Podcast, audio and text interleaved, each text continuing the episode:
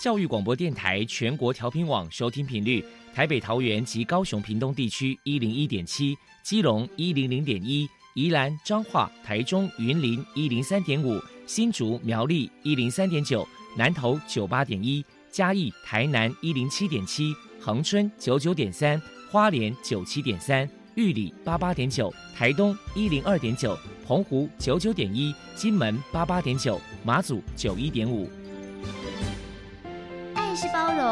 爱是牺牲，爱是分享，爱是服务。因为爱，特殊教育充满了无限的可能。用爱关怀身心障碍同学的未来，用心倾听资赋优异子女的心声。欢迎老师、家长、同学们，大家一起加入特别的爱这个大家庭。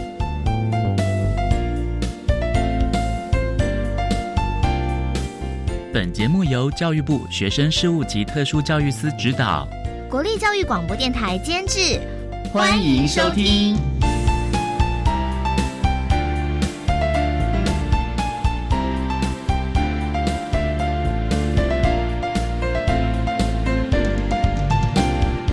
因为爱，我们在空中相会，欢迎您再度收听特别的爱，我是小莹。这个节目在每个星期六和星期天的十六点零五分到十七点播出。今天节目将为您探讨有关于脑性麻痹的相关议题。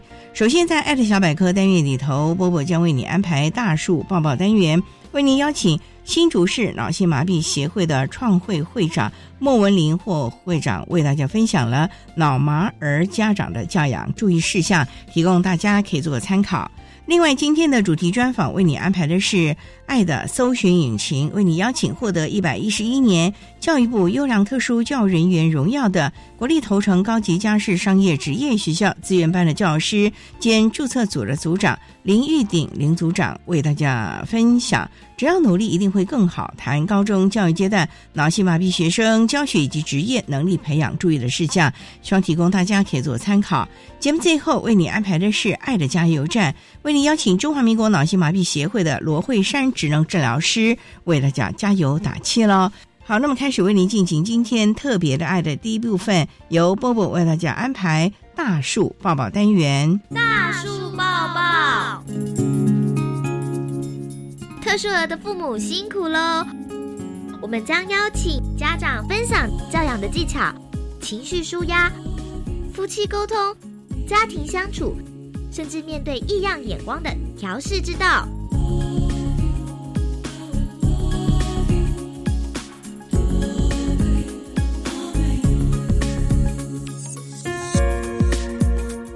Hello，大家好，我是 Bobo。今天的大树抱抱，我们特别邀请到。新竹市脑性麻痹协会的创会长莫文玲女士来跟大家分享一下脑麻儿的家长教养注意事项。莫女士呢，本身也有一位脑麻儿，那请您来跟大家分享一下，如果说家里面有脑麻儿，身为家长在教养上到底该注意哪些事情呢？当然，我们会一直鼓励家长。你第一个，你要对疾病的认识啊，你要知道你的孩子是什么样的症状。因为了解了这样的症状，你不要去相信一些什么民俗疗法。然后我们也会告诉家长说，就接受他，因为你如果不接受他，当然你要合理的接受自己的命运呐。你如果都不去接受他的话，你自然就会降低，并且接受这个事实。但是也不表示说你可以在这个过程中，你要放弃他所有的附件呐，或者是护理呀，或者是辅具的认识。这种东西，我们要平常走入协会的话，或者是我们要提供一些专业的教养职能，让家长说啊，你不用担心，那你有问题你丢给协会。然后协会透过大家的力量，把你的需求讲出来，而不是情绪化，一直骂说政府该做什么，该做什么。我觉得很多事情，你要把东西量化了，这个东西是大家需要的。然后当然也不要太期待说哦，比如早疗的家长，他就会跟你说大鸡慢提，大船慢开，然后呢，家长就很难去面对。当他走到协会以后，能够接受了以后，他又回来问你说。哎，那我做了几次了以后会好啊？这个疗程要多久啊？我当然会跟他说，你要把你的期待跟现实之间要把它距离要拉近一点。那你哀伤的情绪呢，那个慢慢慢慢的减低，但是你一定不要封闭自己。我常常呃笑称说，我们的残障手册说不定就是买一送一。小孩子的残障手册可能是多重障碍，可能就是脑麻。可是呢，家长的部分的话，常常你去看到我们很多家长后来都在拿了一张什么忧郁症，真的是买一送一。所以我就觉得说，家长要重新的去调试自我，去重新的去面对，为母则强。所以呢，我们要走出来，夫妻之间的话冲突要去改善。我们这个孩子是需要团队的，我们这个团队不能少掉任何一个角色。所以回到家里面。老师告诉你说，短程目标怎么样？回到家里我们可以轮流做，多做几次，是不是就顺手了？顺手了以后呢，你就习惯了。孩子跟你一起做的时候，我是把他当成跟孩子玩，不要有压力的时候，你就跟他玩。那你甚至带一些教案，比如说你在跟他做动作的时候，你可以在一二三四，就把那个数。跟量把它设计在活动中，我常常会用一些声光色不同的教具跟他玩了以后，然后我就跟他说，哎，这个加这个是几个，然后去让他去抽字卡，就说啊，这是几加几等于几，就是在玩的情境之间把课程带进去。所以你其实有时候我们在设计课程的时候，我们其实就不需要跟老师一样这样子，第几课第一课是什么，第二节什么，第三节什么。我们就直接把我要的目标锁定了。我今天是数或者是量，我是可能是零到一，可能我就可以加深。你不必要很急的去加广，你可以从加深的部分，慢慢慢引发他有兴趣，甚至于要给他一些增强物。他喜欢什么的时候，你就诱因去让他重复重复的做。然后家长在带孩子的时候，像我的孩子三十五岁。我一样把我的年龄降得很低啊！我一定会说，哎，我不会，你可以教我一下好吗？就是用这种孩子的话去跟他对答，他就会说好。那我就说，那你可以再教我两次嘛？哎呦，妈妈有一点笨呢。然后他就，然后就告诉你说，这个这个这个要怎么做？这个中间的话，你这样子的互动，你不会有压力。将来你到学校的时候，你很容易跟老师说，啊，他的 IEP 是什么？然后他的起点在哪里？老师不知道嘛，他一开始就压得很低嘛。那我们跟他说，我的孩子是起点在这个地方，那你可以去加深。那老师你想要加广没关系，你跟我说，我回来再继续教他怎么去练习。练习久了他就会了。那不会的时候，我跟你说，我跟我的小孩子讲，你虽然是特殊孩子，但是你没有特权。很多的家长说，哎呦，就是生了这种孩子啊，啊，他就是不会嘛，所以我对他有点愧疚，就不太敢要求。我一直跟我的孩子讲说，你是特殊孩子，但是没有特权。你不会，你就跟妈妈说你不会，你是会还是不会？我说不会，你就摇头，因为我的女儿没有语言功能，她两岁半开始用电脑。我就开始跟他说，那我们用电脑，所以他现在用眼控棒啊。他不会的话，变成他自我要求很高，他就一直自己在练习，一直在练习。然后刚开始小学的时候，都会叫爸爸牵着他手写字做作业，因为他是融合学校的，所以他是跟正常孩子是一起上课的。他叫爸爸牵着他的手去帮他写作业，然后爸爸写的，爸爸说啊，有写完就好了。他觉得那个字不好看，他就会生气，然后他就跟你说，他要把那个橡皮擦。然后他爸爸就说：“哈，要重写哦。”他就说：“对。”然后他说：“那哪一个字？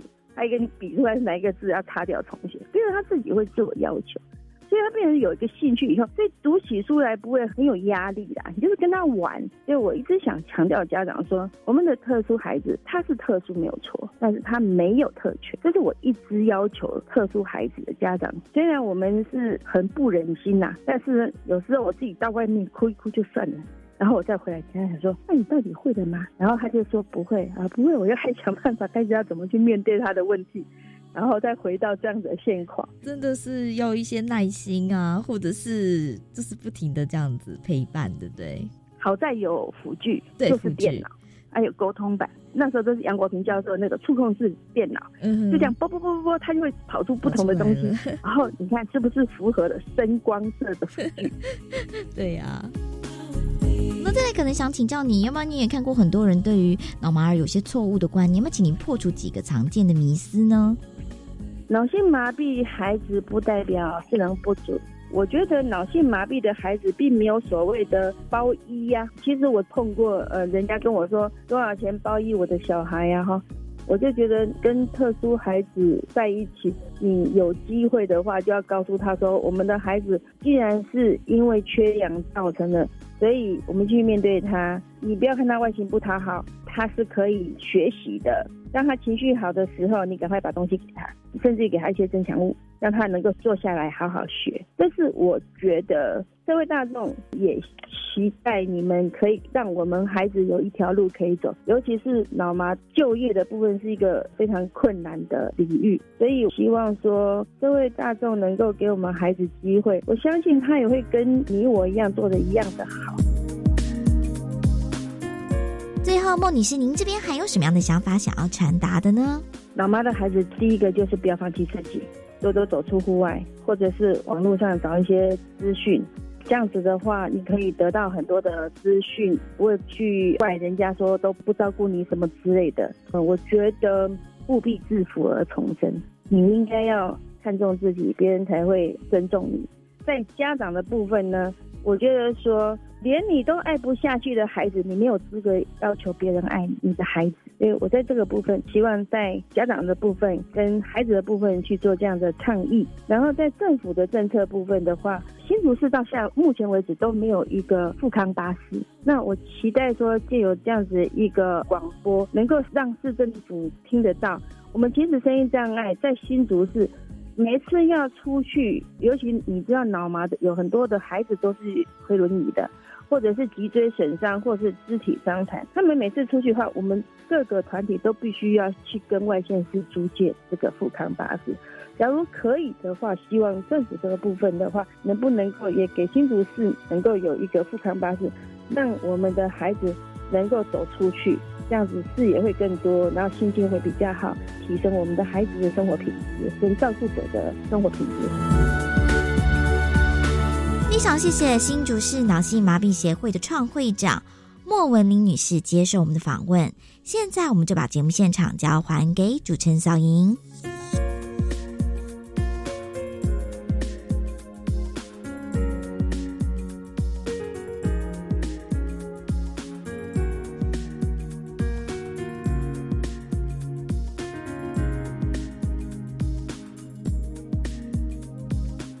谢新竹市脑性麻痹协会的莫文玲创会会长以及波波为大家提供了有关于脑麻儿的教养经验，希望提供大家可以做参考。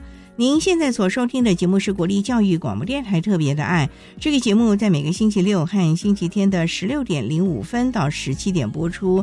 接下来为您进行今天的主题专访，今天的主题专访为你安排的是。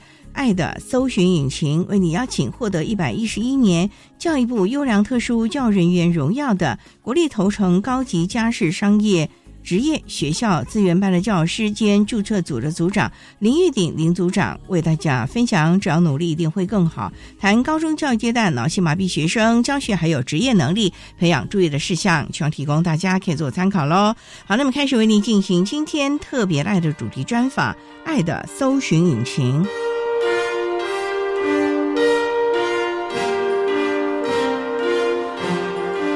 爱的搜寻引擎。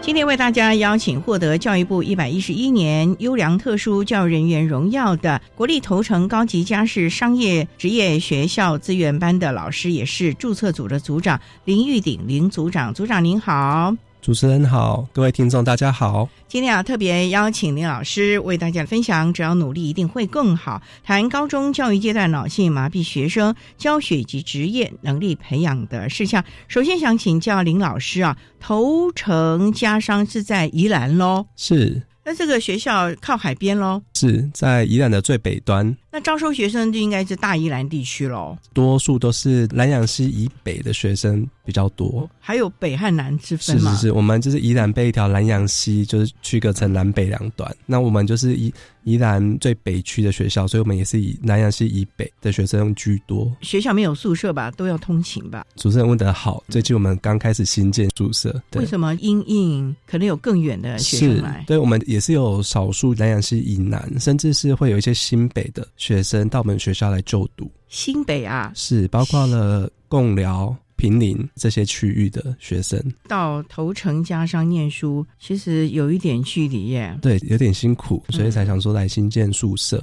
那一方面也是可以供应我们学校近年成立的排球队选手们可以住在学校里面获得更好的训练，因为营养啊，还有作息，没错，非常严格的督促，是不可以随便。因为像这种体育其实很耗费体力，稍一不慎就容易受伤啊。是是，所以考量的还蛮周到的啊。是是。那这个宿舍大概什么时候可以完成啊？今年年底可能主结构就会完成，一三学年度进来的学生应该都可以住得到。就是一年级的新生，是是是，只要想要住校的都可以了。是，不过有名额限制，所以我们还是会以远道以及弱势家庭、身心障碍学生为主。谈到学生数啊，我们同城家商啊，到底有多少孩子啊？大概是七百五十位，全校哦，是加夜校大概是八百。出头这样子，那也不多的。对，现在学生真的是少子化有影响到。那我看是家商，所以它是以家事和商业类为主。对我们学校其实有三大群，一个是家政群，家政群里面就包括了幼保科、流行服饰科以及美容科，还有商管群，包括了电子商务科以及资料处理科。那另外一个就是餐旅群，那有餐饮管理科以及观光事业科。还蛮贴切社会的职场的需求嘛？对，我们复印在地的一些资源跟需求来做社科。那孩子。后来他们的职涯发展如何啊？三年的养成，我们学校是一半升学，一半就业。以目前的统计数据来看，因为宜兰可能资源稍微比较匮乏一点点的区域，多数的孩子家里的经济也不是这么的好，所以我们一半倾向就业的孩子，我们会尽量帮他们做一些职场的媒合以及之前的一些训练。如果升学的话，我们当然就是还是会以升学为导向来去做教学，几乎都还是以科技体系为主喽。大学，我们近年还有成立了一班普通科，我们有十三个申请大学繁星，目前知道有十一个已经有录取大学，里面有四个是有国立学校，不错不错，是是。表示我们办学绩效还蛮好的啊。那我们稍待呢，再请一百一十一年教育部优良特殊教育人员、国立投诚家商的林玉鼎老师，再为大家分享针对我们脑性麻痹的孩子，投诚家商提供了哪一些的教学或者是职业能力养成的训练喽。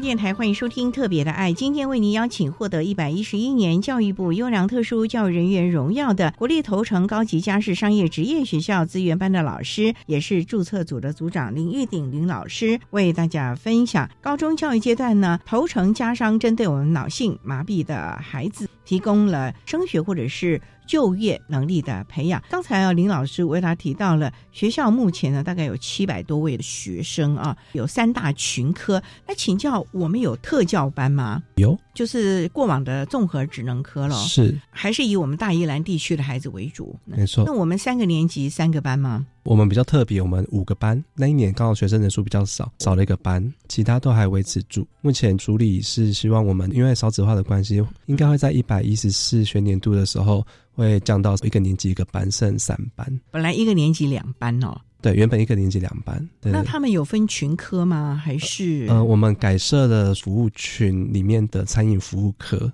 就是针对过往的综合职能科的孩子了，是是。有没有一般的孩子上资源班服务呢？有更多，更多啊！对对，目前我的统计数据是在资源班的孩子大概是七十二位，这么多哦！对，特教班的话大概是四十七位，七百多位孩子。对对对，我们 大概有将近二十趴是特教生，各种障碍类别都有咯，几乎都有。哇，那脑麻的学生多少啊？脑麻比较少，脑麻大概一届就是一两个。那你们学校的无障碍设施好吗？逐年在做规划，因为我前五年是特教组长，这五年一直在申请书里面的一些经费做一些改善。到目前为止，各个楼层的平面以及学校的角落，每个轮椅生或行动不便的学生都可以到达。也可以使用校舍跟教室。那你们有电梯吗？也有，不必限制说一定要在一楼上课了。是是是，尤其你们这种应该会有很多的实习啊。是。那我们脑麻的孩子大部分会上什么科啊？我们学校脑麻的孩子大多数都是安置在普通科以及资料处理科这两个科居多。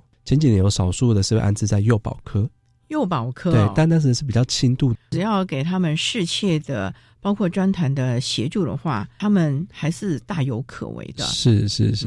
那老师想请教你，从事教育工作大概多久了？我今年应该是第十四年。当初主修特教吗？特教算是我辅修。那你主修是？我其实以前是念体育的。现在有很多体育专业的老师会进入特教的领域，哎，因为适应体育是非常重要的，是是。而且体育老师通常是体格比较强壮一点，是因为我们的特教生有的需要抱扶啊，要一些体力的，是是。所以其实是可以来协助孩子蛮多的，是是是。我们蛮多的学长姐以及同才。也都在特教各个领域服务了。确实，像主持人讲的，很多特教的孩子，包括脑麻、肌萎症以及特殊教育学校里面更重度的孩子，确实需要比较大的力量或者比较高大的身材，才能够去做更好的服务。当初怎么会将特教作为辅修呢？当初是跟着同学去报那个教育学程，说起来也蛮有趣。就是一开始我们班有大概十来个报名，结果第一学期修完就剩我一个啊？为什么？对，因为大家都觉得太累了，因为我们修课的时间都在晚上，有的晚上要打工，有的晚上要跟女朋友约会，有的就是觉得不想那么辛苦。你们体育的平常白天应该已经有很多体能的耗费了，是是是。哇，那你能坚持下来不简单呢。也是因为家人啊，我妈妈就说试试看，都已经起了个头，就把事情做完。然后因为从小妈妈就是灌输我们就是要有始有终的观念，那我想说好吧，那我就把它修完，就一路走到现在。现在很感谢妈妈吧？对啦，踏入这个领域，其实才发现说还要学的很多，那也从学生身上学了非常多。看着他们进步，就会让自己会有更大的感动。我觉得这也是啊。每一位老师在从事教育工作的时候的那份初心以及热情了啊！好，那我们稍待要再请获得一百一十一年教育部优良特殊教育人员荣耀的国立头城家商资源班的老师，也是注册组的组长林玉鼎林老师，再为大家分享头城家商针对我们脑性麻痹的孩子提供升学或者是就业的相关教学的策略还有特色喽。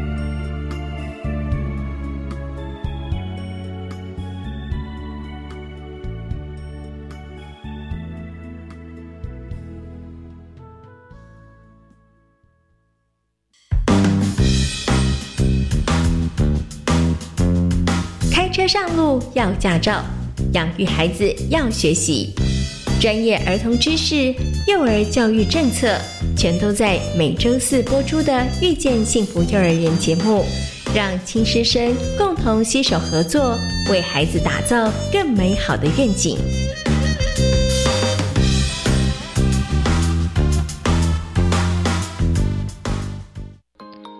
教育部青年发展署一一二年青年暑期社区职场体验计划，邀请大专院校以上在学青年于暑假期间到非营利组织打工。报名时间从即日起至六月十四日截止。欢迎有意愿的学生至青年署 Reach 职场体验网查询计划职缺讯息，或拨打免付费专线零八零零八八五八八一查询。以上广告由教育部青年发展署提供。上班去，今天走楼梯不搭电梯。老公节能减碳，身体力行，我也不能输。夏季穿着凉感衫，冷气调高一度 C，完成。轻食料理好 easy，聪明节电又省力，家电滤网定期清，提升用电效率更放心。节能减碳，随时随地从生活开始。更多省电妙方，快上节能园区网站查询。以上为经济部能源局广告。管那么的水，罗嘎西木啊！大家好，我们是欧开合唱团。您现在收听的是教育电台。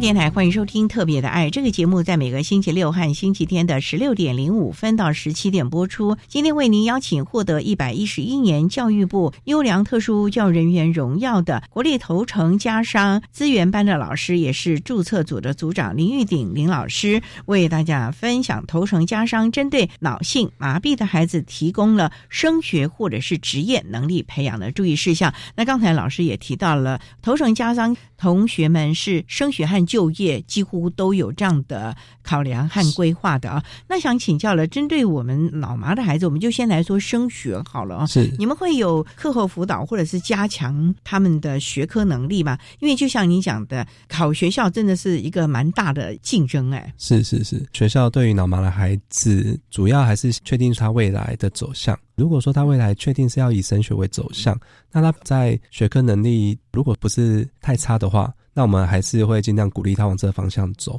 再来，我们就是在学校的部分，我们在原本班级的课程以外，我会开设一些大概四点到五点之间会有学习辅助计划，会有学科补救的一些教学，也会带入一些学习策略的课程，加强他们平常学习课后加强双重的效果。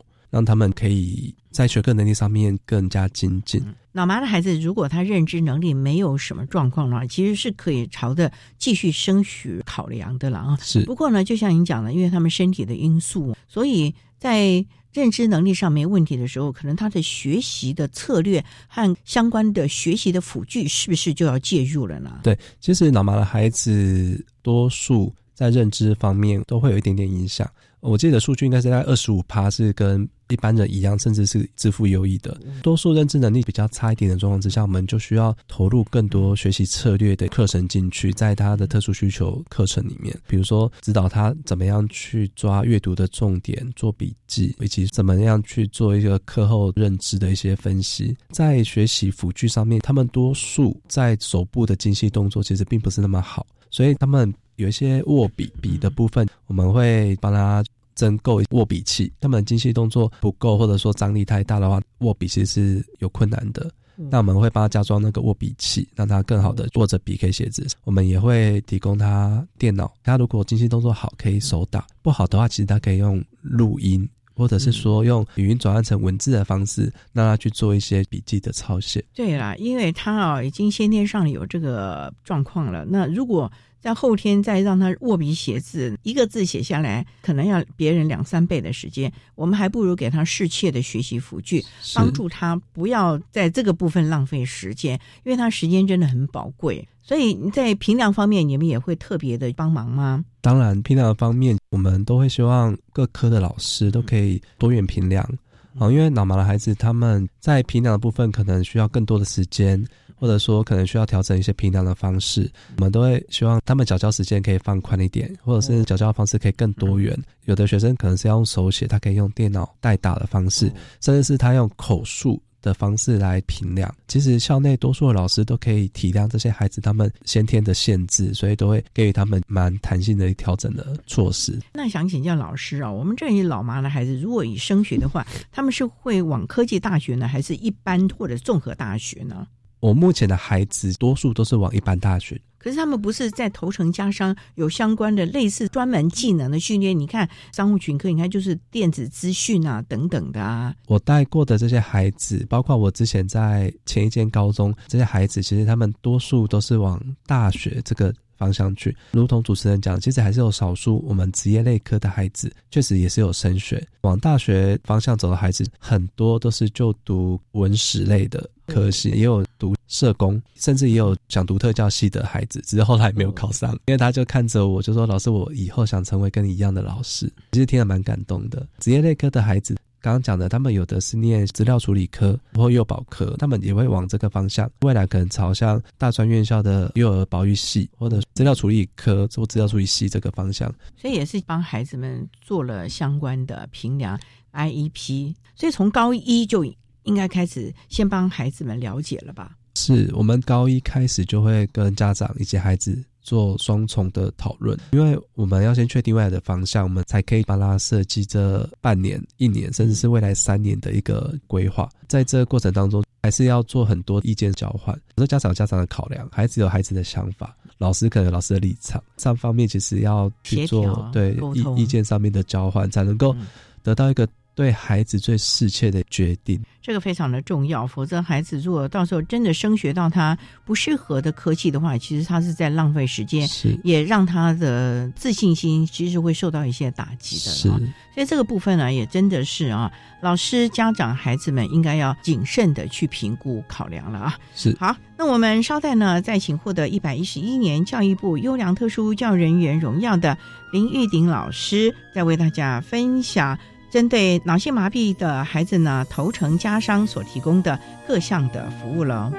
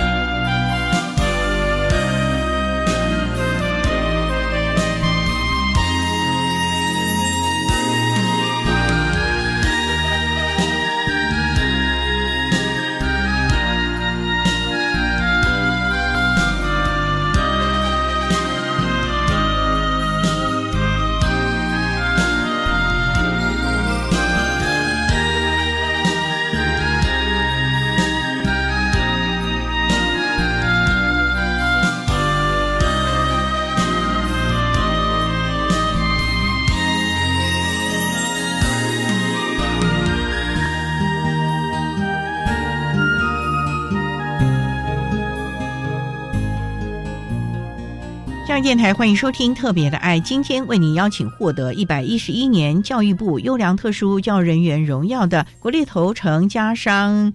资源班的老师也是注册组的组长林玉鼎林老师为大家分享头城家商针对我们脑性麻痹孩子提供升学或者是就业的服务措施。那我们刚才提到了升学这个部分了。那针对我们脑麻孩子还有职业养成，因为我们知道既然是技术型高中，一定有证照考试啊。那想请教，针对我们脑麻的孩子，头城家商会提供哪一些职业类科或者是学习策略的精进呢？在职业类科的学校，不乏也有一些脑麻的孩子来就读。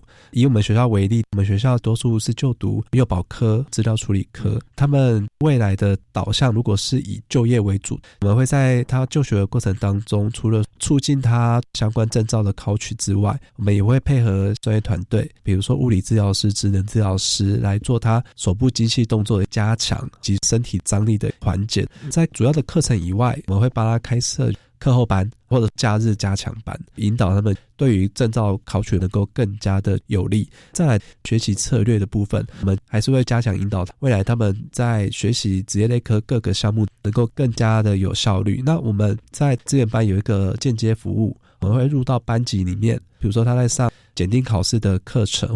像我们幼保科也有保姆证照的考试的课程，我们会进到里面去协同教学，协助他们更有效的学习。那你们专团有没有介入呢？因为脑麻的孩子啊，可能肢体上真的专团就必须要协助很多，再加上如果真的不管他将来是升学或就业，体力是很重要的。像我们同城家商适应体育是蛮重视的，这个部分有没有针对脑麻孩子特别的配套呢？有的，除了刚提到的物理以及职能治疗，在适应体育学校这几年针对脑麻的孩子做调整，比如说体育课上羽球课的时候，因为脑麻孩子的移动或者说手部的动作不是那么协调，羽球对他们来说是目标太小，对，也太快速，我们可能会调整用气球的方式。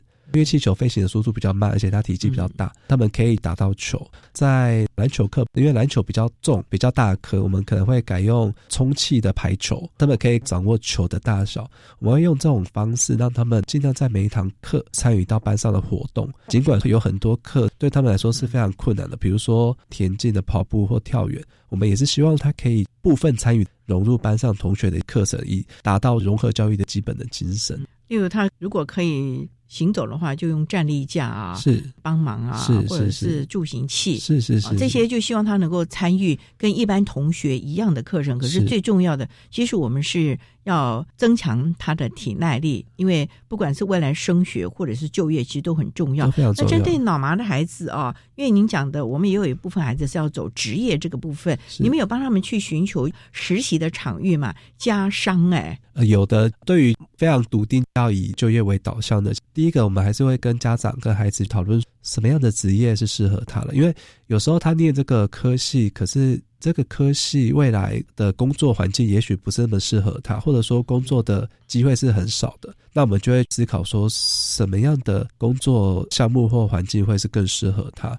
有了这些依据之后，我们就会配合职业辅导员以及劳工处的就业辅导员多方的商讨，帮他们设置更好的职业环境。比如说，我们这几年。有一些老麻毕业的孩子，他到科学园去做作业员的工作，因为动作不是那么的复杂，而且是单一性的工作，其实他们是可以的。也有老麻同学，他是在做清洁打扫的工作，他们能够做的项目不多。但他们其实是有工作的产能以及效率的。现在很多机关团体必须进用一定程度的身心障碍者，我们这些老板孩子，他们的认知能力是好的，速度可能稍微比较慢一点。所以呢，包括了所谓的职业在设计啊、厂商的沟通啊等等的，都希望能够提供孩子们更好的适应了啊。是是。好，那稍待呢，我们再请获得一百一十一年教育部优良特殊教育人员荣耀的国立头城家商资源班的老师，也是注册组。的组长林玉鼎林老师在为大家分享头城家商针对脑性麻痹孩子所提供的升学或者是就业的教学策略喽。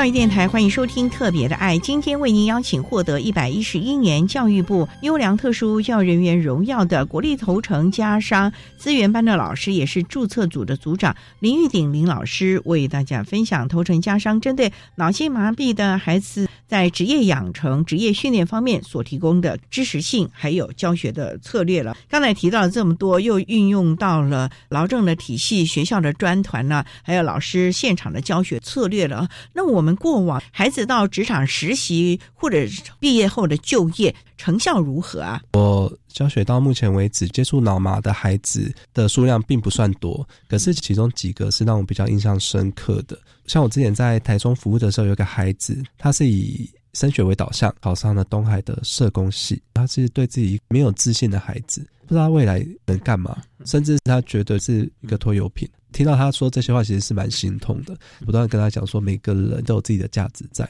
那你未来你有机会，你应该去帮助这些人。这也是奠定他未来想成为一个社工师的立基点。那读完大学之后，现在也在机构里面当社工，辅导一些跟他状况或者成长过程遇到相同孩子。看到他这样，其实也蛮开心。而且更特别的是，有一天早上我看到一通电话，这孩子打给我，我就说怎么了？他说：“老师，你在家吗？”我说：“对。”他说：“我自己搭车来投诚，还要找你。”我说：“你自己搭车？”他说：“对，我第一次自己搭车，想来找你，让你知道说我现在过得很好，而且我有能力可以自己到处走。”好棒哦！对对对，我觉得老师这个时候看到的是最开心的。没错没错，人家说男人有泪不轻弹，但还是不禁为他掉了两滴。因为一个孩子从无到有，让我觉得。是一个生命的一个历程，也是我们教育最大的回馈了啊！是是是。那针对我们头城的孩子啊，因为他们高中毕业就要进入职场了，所以啊，实习的场域啊，各方面他们的工作持续率如何呢？就业的部分，他们在过程当中其实会遇到非常非常多的困难了。就我所知，老板孩子其实毕业之后，大多进入到还是需要用到知识性就业，对。还是要，因为还是需要老社介入做一个维持。那你们投诚的实习的场域多吗？厂商其实很多，应该是看各科，就是不同科它有不同的实习的方向。像幼保科，他们实习就会在一些幼儿园；基础科，他们可能会进入到一般的公司行号，做一个很短暂的。见习，蛮感谢宜兰县劳工处的就业辅导员，因为他们会一直长期的去追踪辅导，也督促厂商，让他们能够在这个环境里面做一个最好的安置以及工作。有没有针对你的学生有一些的经验？他可能从刚开始的实习，一直到后来的就业，不管成效如何，可不可以跟大家分享？我一个孩子，他是念普通科，可是很特别，是我很早就知道他没有要念大学，而且这孩子他是后天才形成，小时候被保姆虐待，造成脑伤，才就是有老麻这个症状出现。他在进入到我们学校的时候，也是一波多折，因为他原本在外县市念书，有一些入学管道，当时可能没搞清楚，所以后来还是进来了。那来了之后，他就是没有安全感，也是很没有自信的一个小孩。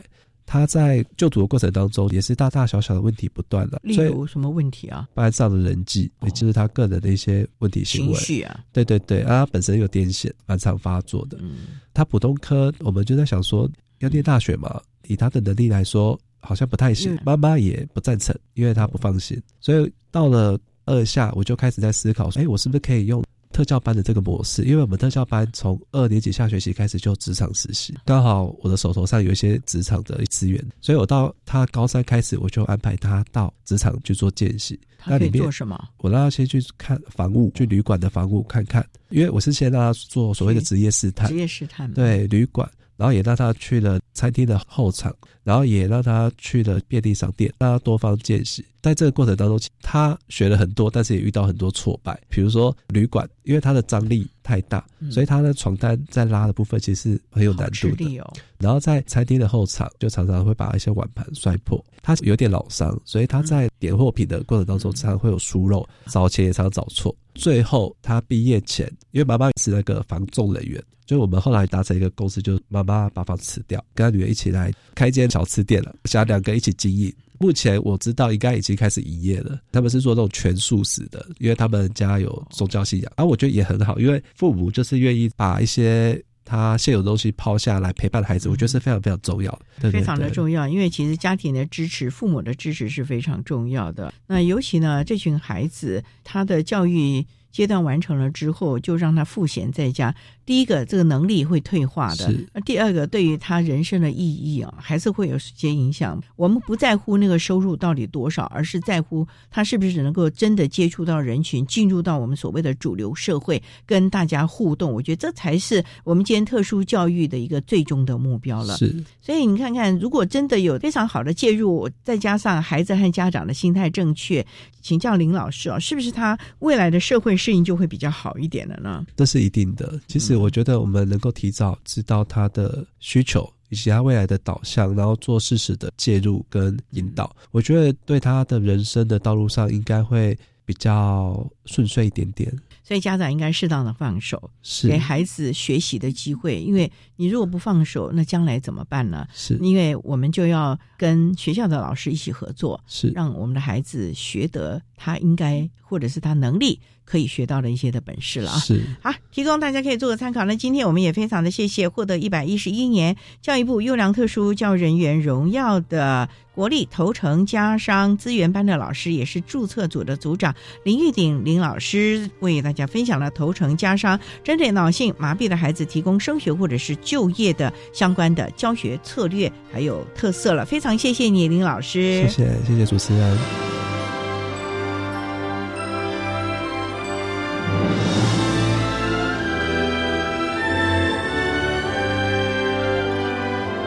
谢谢获得一百一十一年教育部优良特殊教育人员荣耀的国立头城高级家事商业职业学校资源班的教师兼注册组的组长林玉鼎林组长为大家分享了只要努力一定会更好，谈高中教育阶段脑性麻痹学生教学还有职业能力培养注意的事项，希望提供大家可以做参考了。您现在所收听的节目是国立教育广播电台特别的爱节目，最后为你安排的是爱的加油站。为您邀请中华民国脑性麻痹协会的罗慧珊职能治疗师为大家加油打气喽！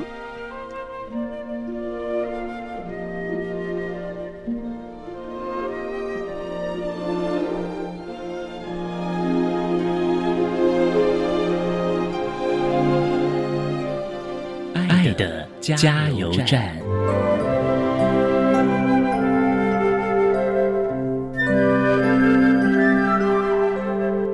大家好，我是中华民国脑性麻痹协会的职能治疗师罗慧珊。针对脑性麻痹学生学习以及医疗附件，以下有几点建议：第一，早期发现，早期治疗。针对脑性麻痹儿童呢，我们会期望，当我们一旦发现孩子，他有动作上面，或者是他的移行能力有一些状况的时候，我们就会期望家长呢能够早一点带他们进入训练，避免后续有更多进展，或者是他有一些困难生。第二个呢，我们会期望针对孩子训练的时候呢，能够以全人的观点去做整体性的一个考量。除了关注孩子动作发展之外呢，其他的功能面向也应该要考虑，例如知觉、视知觉或者是听知觉、注意力等等面向，哈，其实也要考虑。再来呢，他的情绪调节的能力也是需要考虑的哦。第三个就是适时的使用辅助器材，辅助器材可以帮助我们的孩子到最好的表现。辅助器材呢，并不会阻碍我们孩子。动作能力的发展，甚至呢，辅助器材呢是可以协助我们的孩子进行一些动作训练，所以不要逃避使用辅助器材。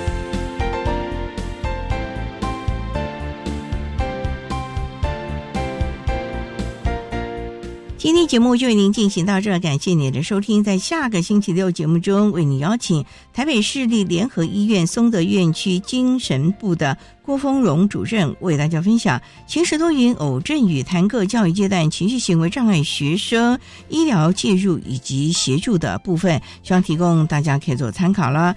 感谢你的收听，也欢迎您在下个星期六十六点零五分再度收听特别的爱。我们下周见了，拜拜。